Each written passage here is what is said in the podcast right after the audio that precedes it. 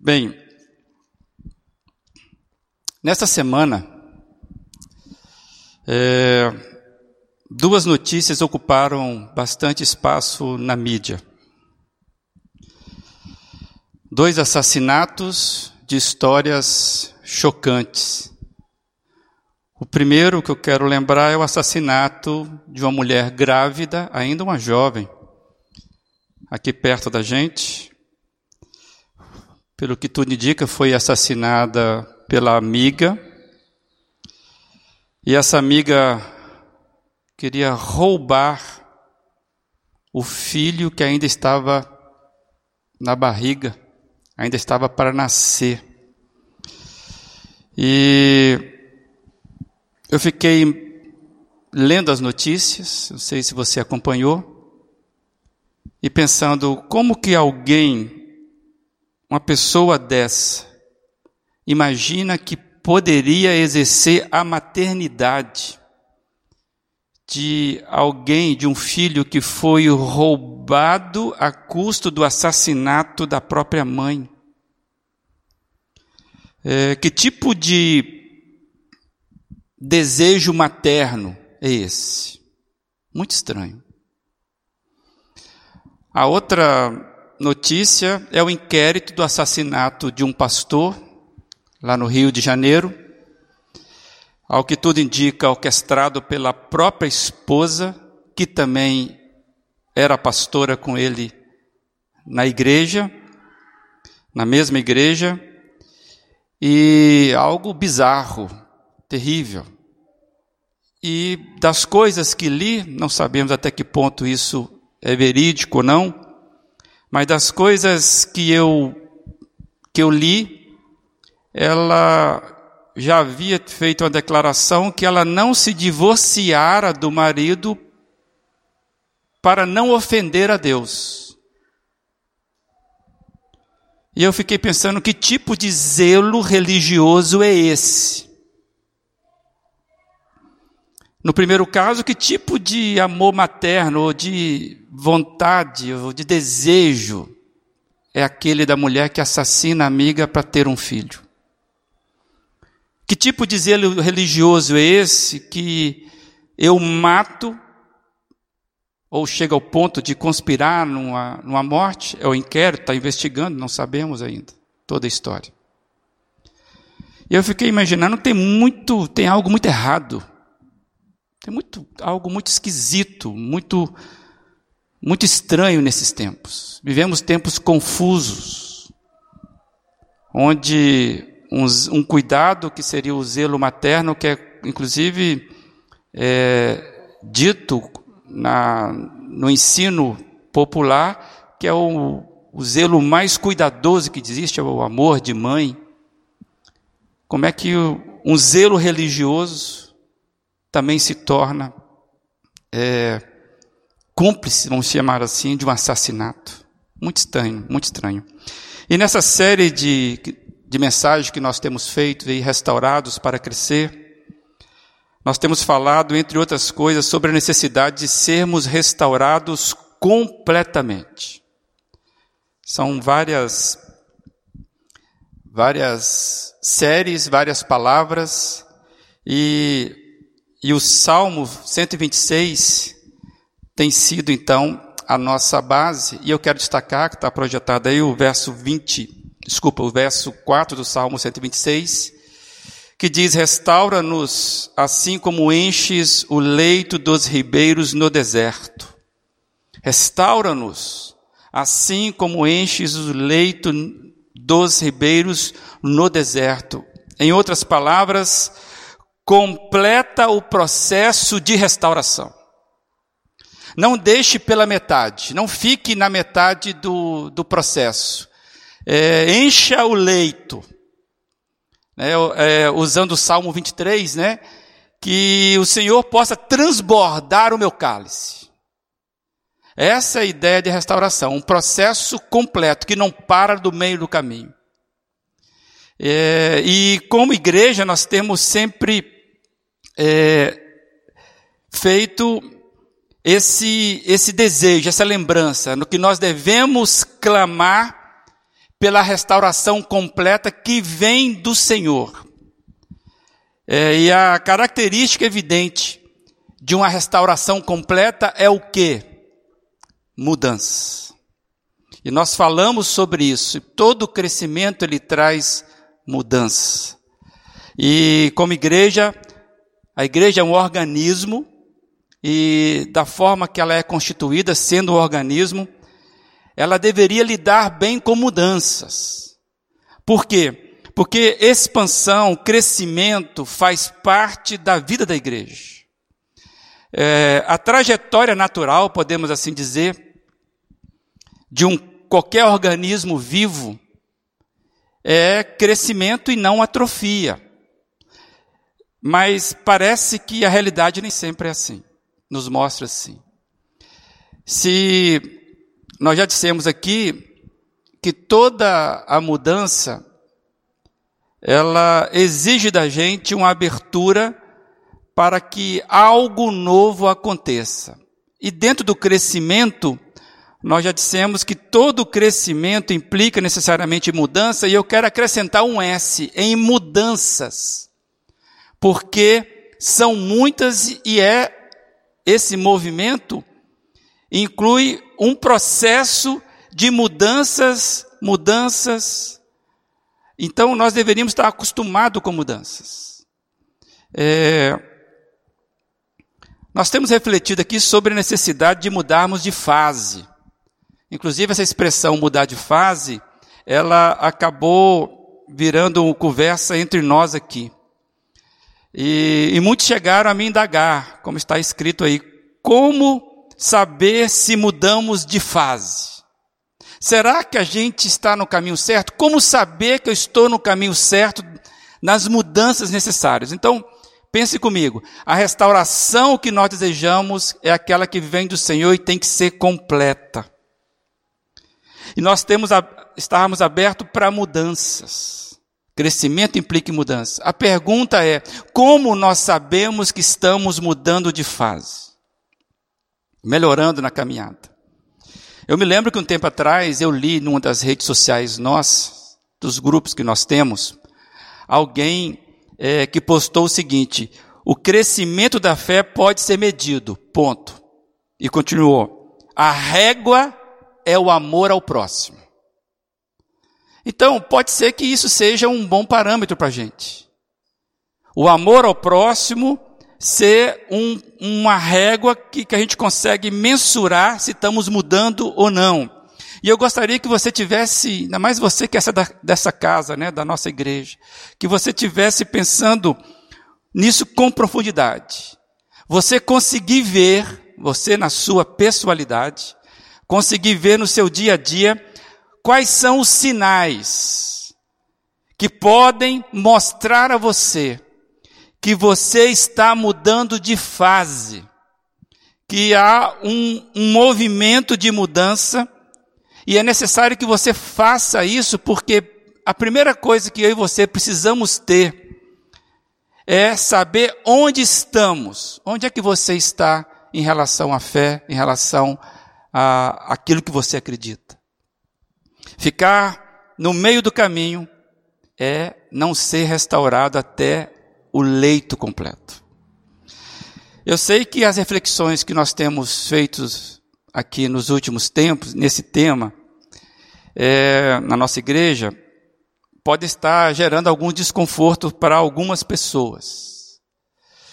E eu não sei se eu peço desculpas, é, se for o seu caso, né, se você é, estiver incomodado com isso, ou se eu compartilho da minha satisfação em saber que você se sentiu incomodado nesses últimos tempos, quando estamos falando de mudança, de crescimento.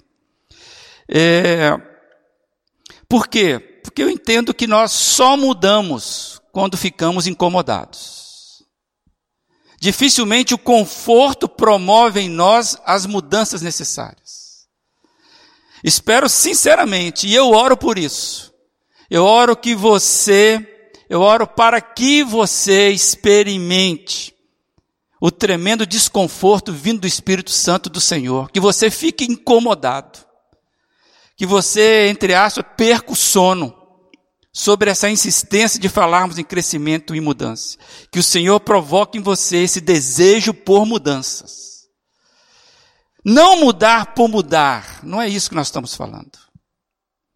Mas sim esse processo de transformação que vem do Senhor e que a vida cristã é formada por pessoas que são transformadas continuamente. É um processo. E eu desejo, amados, eu fiquei pensando sobre isso. Eu desejo fazer parte de uma igreja de pessoas que não se acomodaram. É com você. Eu quero fazer parte de pessoas, num grupo de pessoas que não se acomodaram na fé. É, des, é nesta igreja que eu quero ter as minhas experiências de comunhão. Porque assim nós vamos mutuamente crescermos, mutuamente abençoar uns aos outros. A pior coisa que pode acontecer com a igreja, e você pode aplicar isso em outros setores, uma fábrica, uma escola, é quando o seu corpo funcional se acomoda. Se uma igreja ela se acomodar na sua fé, essa igreja está correndo sério risco de ficar a restauração pela metade do leito. E nós sabemos que todo ser, todo organismo sadio cresce. Uma criança que não cresce, um adolescente que não amadurece, desenvolve, um adulto infantilizado, significa tem algo errado no processo. E na Bíblia nós temos várias metáforas sobre o que Deus quer comunicar para a gente sobre a situação do povo dele. E a Bíblia é rica em metáforas, em histórias, que Deus usa para despertar mudança no seu povo. E interessante que o próprio Senhor Jesus, ele utilizou figuras de linguagem. Jesus era um mestre de contar parábolas. E nós já usamos aqui uma parábola do Senhor Jesus recentemente. E eu quero trazer aqui né, a lembrança que nós trabalhamos algumas dessas figuras, algumas dessas metáforas, dessas histórias contadas. É, e na Bíblia nós temos várias. E aí tem duas aí que nós recentemente trabalhamos, né? O vaso na mão do olheiro, né? Jeremias 18. E a parábola dos talentos, de Mateus 25. Possivelmente está lembrando que nós fizemos uma reflexão sobre sobre isso. Eu quero rapidamente mostrar que essas metáforas, elas ilustram a situação diante dos olhos de Deus. Deus quer comunicar conosco algo da vida dele. E eu vou lembrar aí é, que o, o vaso na, na, casa do olheiro, nós vimos a ação é, e a intenção de Deus Deus trabalhando com intencionalidade. É o que nós aprendemos com essa, essa história do vaso na mão do oleiro que nós todos conhecemos. Deus faz a sua obra em nós, é a aplicação, para que possamos fazer as obras que Ele deixou para nós fazermos. A Bíblia fala que nós fomos feituras da mão de Deus, criados para fazermos coisas que Ele planejou para a gente. Por isso que o vaso, ele tem a sua utilidade. E quando a coisa está ruim, ele, Deus amassa para fazer um vaso novo. Esse é um processo de restauração. A restauração do vaso quebrado pode implicar que algo em nós precisa ser tirado. Deus precisa amassar para retirar coisas para que nós possamos então ter a utilidade que Ele quer. Então a figura do vaso, lá de Jeremias 18, depois você pode conferir, a gente vai perceber que esse processo de mudança, ele é desejado por Deus. Quando você vê a parábola do, dos talentos de Mateus 25, a gente vai perceber que ali o foco foi como que existe uma ação perversa que o medo faz com as pessoas. Uma pessoa que tem medo à mudança, uma pessoa que na verdade, tem até uma falta de boa vontade para com os desafios. ela é um enterrador de talentos. É isso que nós aprendemos, né? É, o servo negligente da parábola, ele não quis mudar a sua agenda. O Senhor dá para ele uma oportunidade dele experimentar coisa nova, mas simplesmente ele não quis. Ele não quis alterar a sua agenda, ele seguiu tocando a sua vida. Ele deixou de lado a proposta do seu Senhor e foi tocar a sua vida. Amanhã, segunda-feira, eu vou trabalhar, vou fazer a minha agenda do meu jeito.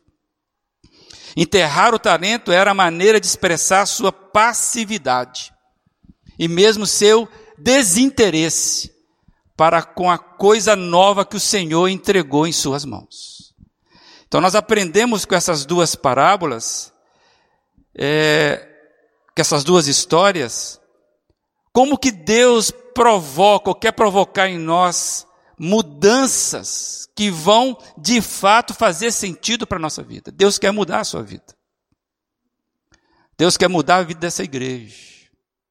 O trabalho de Deus sempre é fazendo algo novo. A Bíblia fala que nós somos chamados para um novo e vivo caminho. Não é um caminho morto. E eu louvo a Deus por você estar aqui nessa manhã, se você está aqui conosco. Se você está nos acompanhando agora, é sinal de que você tem o um interesse por receber esse novo e vivo caminho. Eu espero que seja isso com você. E eu gostaria hoje avançar um pouquinho mais nessas figuras de linguagem que falam de transformação, nessas figuras de linguagem que a Bíblia nos dá. E amados, eu, eu entendo que nós temos muito a aprender com essas figuras de linguagem, como aprendemos com essas duas que nós acabamos de falar. É, isso pode nos ajudar a entender a nossa caminhada e sabermos onde estamos nas mudanças que desejamos. Lembra da pergunta? Como eu sei que eu estou mudando de fase?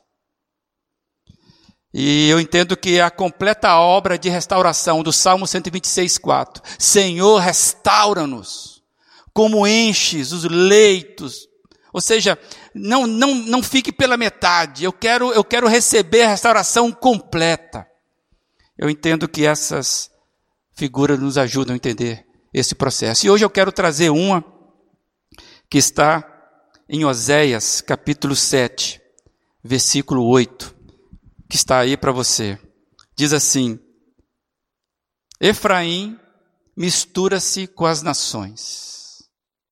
Efraim é um bolo que não foi virado. E eu quero trazer duas traduções que nos ajudam a entender isso. Efraim se mistura com os povos e é um pão que não foi virado na hora de assar. Ah, na Bíblia, a mensagem nós temos Efraim se mistura com os pagãos e assim perde a vida. Efraim está como um pão que não foi bem assado. Nós entendemos bem isso. Nós temos algumas mulheres aqui e com certeza algumas que nos acompanham. E há uma, sempre há uma, uma tensão, né? entre a massa que se prepara e aquilo que vai dar certo no forno. Várias expressões que eu ouço é, cara, não deu certo, eu não sei porquê. O que, que é não dar certo? Parece que na hora de assar aconteceu alguma coisa. Não sei o que aconteceu. O forno estava muito quente, o fermento não era bom, o trigo, sei lá o quê. E, e é bom a gente sempre culpar o, o forno, né? porque se o forno não nos entregou, a gente se livra bem disso. Recentemente, eu e Giane fomos fazer uma panqueca. Aquele negócio de panqueca, experimento. E estava claro, tem que assar dos dois, tem que estar tostado dos dois lados. Que dificuldade, né? Para a gente conseguir fazer aquilo, mas conseguimos fazer uma. Mas nós sabemos o que é isso. E eu quero trabalhar rapidamente sobre esse pão não, vira... não, não virado, que diz aqui o profeta, comparando ao povo dele. Amados, é, só para os irmãos entenderem isso, Oséias, quando ele escreve isso da parte do Senhor, ele estava vivendo um, um, um momento de crise muito grande na sua época. Ele vivia tempos de crise.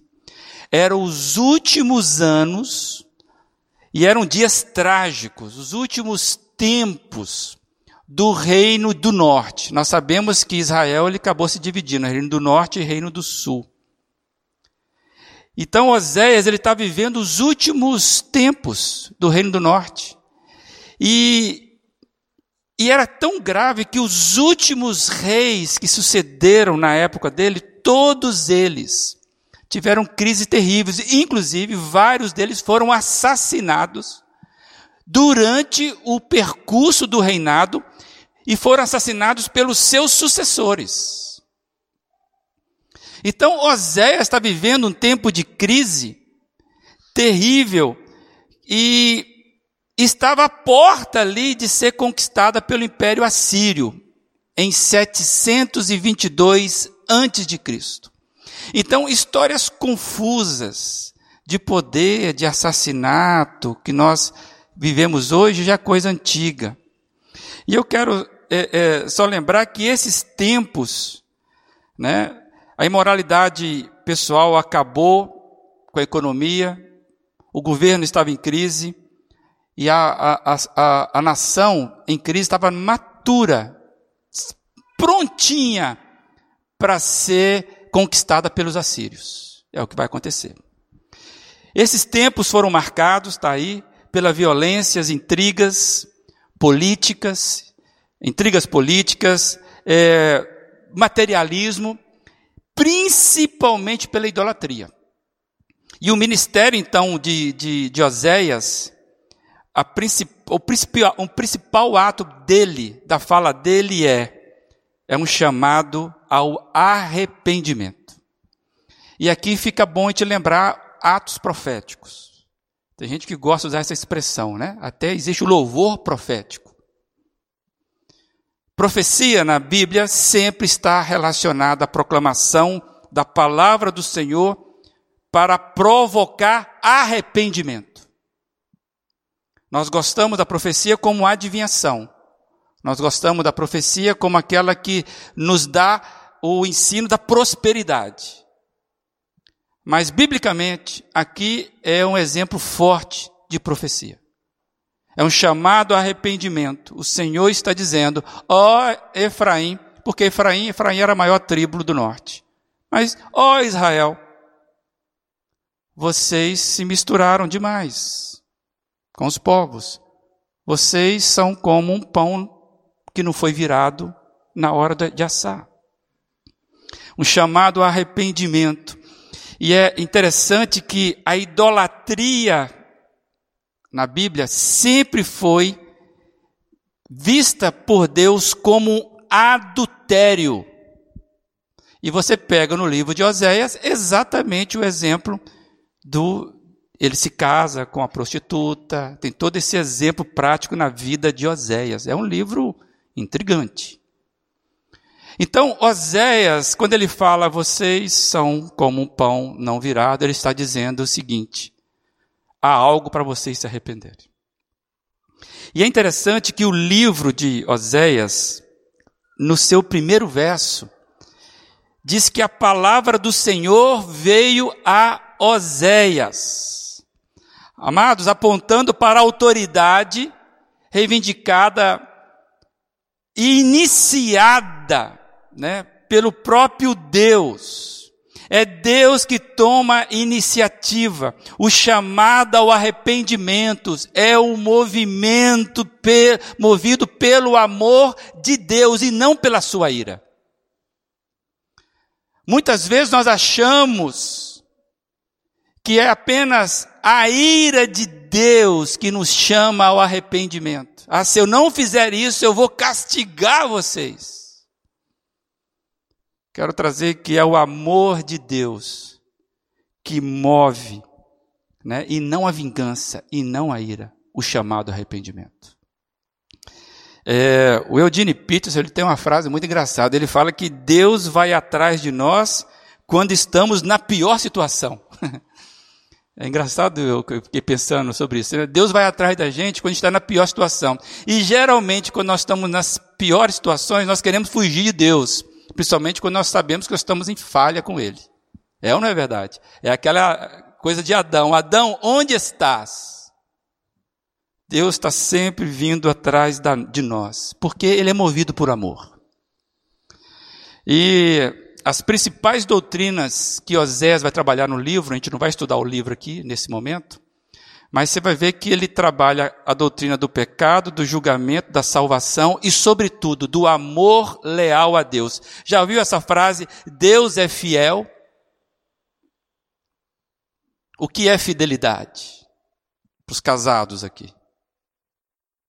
Para você que tem uma relação, o que é fidelidade? Fidelidade que nós queremos para Deus, nós aprendemos, ou que nós dissemos a respeito de Deus, nós aprendemos no livro de Oséias. A fidelidade do Senhor, ela se mostra em todo momento mobilizada pelo seu amor. É, só que Israel, ele decide se afastar para adorar, por exemplo, Baal, que é o contexto aqui de Oséias. Por isso que eles preferiam adorar o que era fruto do trabalho, porque o que, que é Baal? Gente, isso é muito sério para nós. A gente fala Baal, ah, mas eu não adoro Baal. Nem sei o que é Baal, eu, né, eu creio em Jesus. Baal era o deus da fertilidade.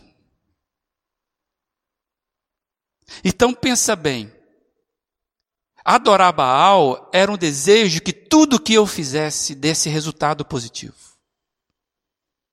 Que o meu trabalho fosse bem remunerado, inclusive que eu, as minhas plantações, as minhas produções, não falhasse. É muito sagaz isso, porque pode ser que nós tenhamos os nossos baalins e não estamos entendendo isso. Você quer ser próspero por quê? E confiado em quê para ser próspero? Oséias, ele apontou os pecados que precisavam ser abandonados. Isso é muito claro no livro de Oséias. Ele vai falar dos crimes de violência, a revolta política, alianças estrangeiras, ou seja, com o povo pagão. Ingratidão espiritual é uma marca forte em Oséias.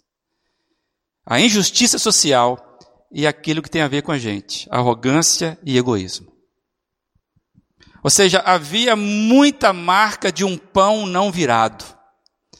É, e aí Oséias pede ao povo o tempo todo: arrependam-se. Ao Senhor que vem e dá essa palavra para Oséias. Mas sabe qual é o problema? É que a maioria das pessoas não queria mudar. Oséias pregou, falou, mostrou, mas a maioria das pessoas não queria mudar. E isso então foi um, um solo fértil, já que eles queriam fertilidade. Um solo fértil para que nações estrangeiras viessem e tomassem tudo. E sabe o que aconteceu com o Reino do Norte? Acabou. Então estava à beira do precipício, Deus ainda chamando o povo ao arrependimento. Então, o que eu queria trazer é que o, essa insensibilidade, essa insensibilidade do povo, em conjunto com as autoridades, em se voltar ao Senhor, eles estavam insensíveis nessa volta para o Senhor, é comparada ao pão não virado. Ou seja, gente, é o que está dizendo aqui. O pão não virado é vocês estão sensíveis a acordos com pagãos, se misturando com pagãos, com desejos pagãos. E estão virando as costas, insensíveis para minha vontade. Então vocês estão se queimando, resistentes. E para o outro lado, sendo massa mole, moldada, crua, E nós sabemos que é isso porque se uma panqueca não for virada, ela fria, ela fica crua do outro lado. Em diversos aspectos, Israel era semelhante a uma panqueca não virada. Um pão não virado, um bolo não virado. Ela tinha áreas em sua vida que não foram tocadas pela graça de Deus, embora houvesse uma obediência parcial. É aqui que mora o perigo. Tinha uma obediência parcial, mas por outro lado tinha rebeldia, não quero ouvir. E a restauração que Deus quer fazer na, na sua vida, na minha vida, a obra que Deus quer fazer, é encher o leito no ribeiro, no deserto, não é ficar pela metade.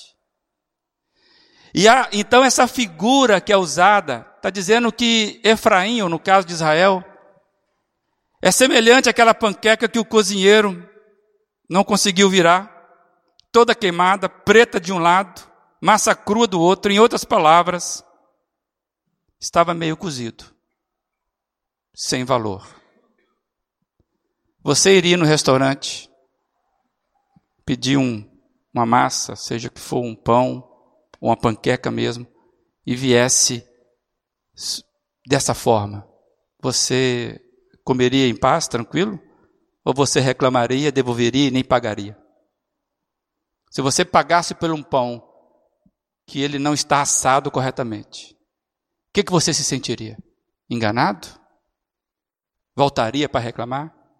Nós sabemos o que é uma integridade, ainda mais quando nós somos ilustrados por algo que é do nosso dia a dia, do nosso cotidiano. Amado Israel havia se tornado como todas as outras nações. E ele tinha um destino muito lindo dado por Deus. Deus, ele fala, ele fala isso.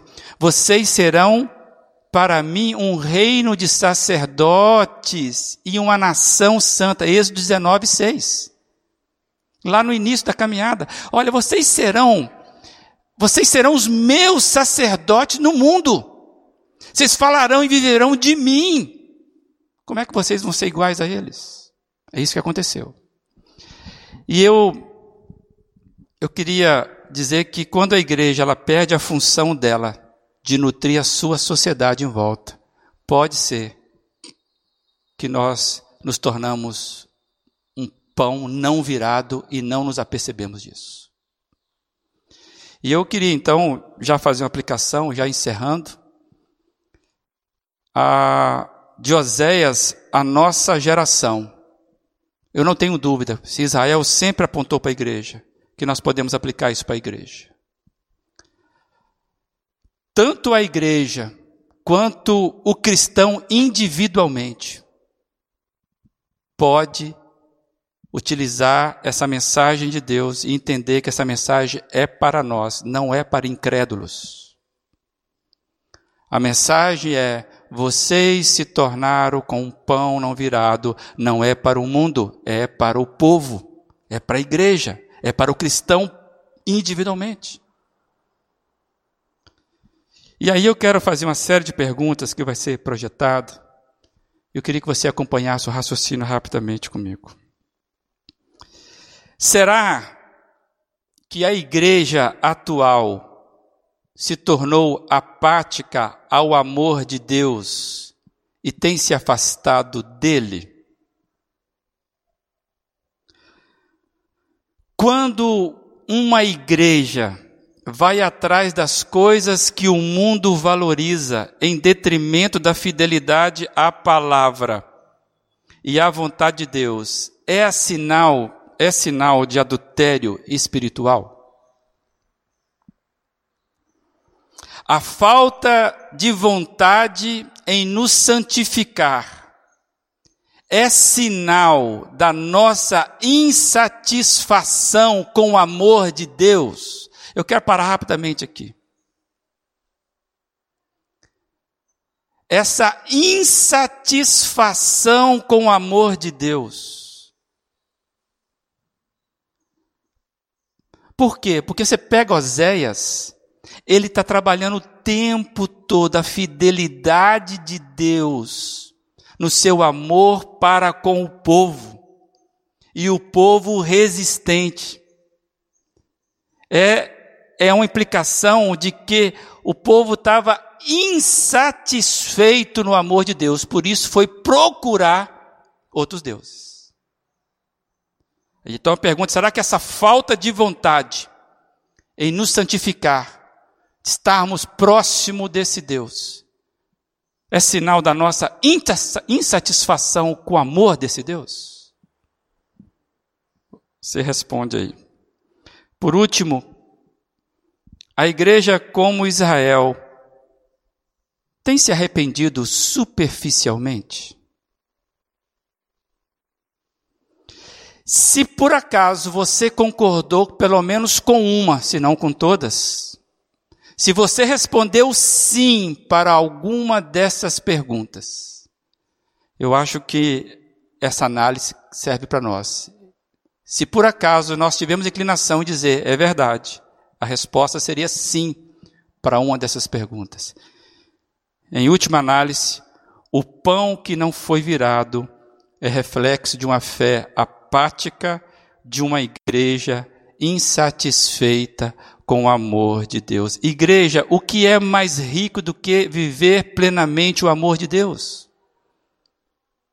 Nós não precisamos de mais nada. Igreja hoje voltada para a política, voltada para a corrupção, para a fertilidade desse tempo. Pessoas movidas por interesses egoístas. Pão não virado é reflexo de uma fé apática, de uma igreja insatisfeita com o amor de Deus, porque o, o oposto do amor, nesse caso, não é o ódio, é a apatia.